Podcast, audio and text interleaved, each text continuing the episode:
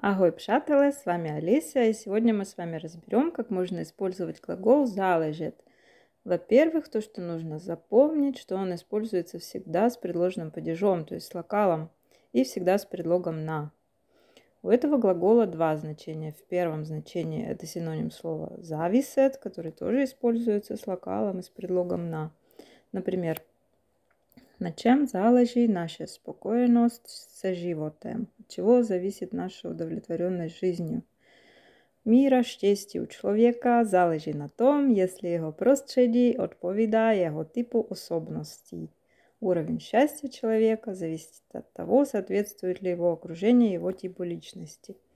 И второе значение, когда человеку что-то важно – или он к чему-либо или кому-либо неравнодушен. То есть это еще один вариант, как сказать, ты мне нравишься, мне не все равно, ты, ты для меня очень важен.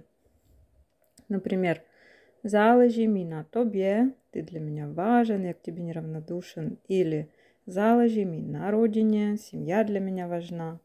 Представа жакум залежит на их знамках. Для учеников становятся неважны их оценки – на ком, а на чем ми залежи, на пчателях, камарадах, о родине. Кто и что для меня является важным. Приятели, друзья и семья. На этом на сегодня все. Услышимся. Всем пока. Агой.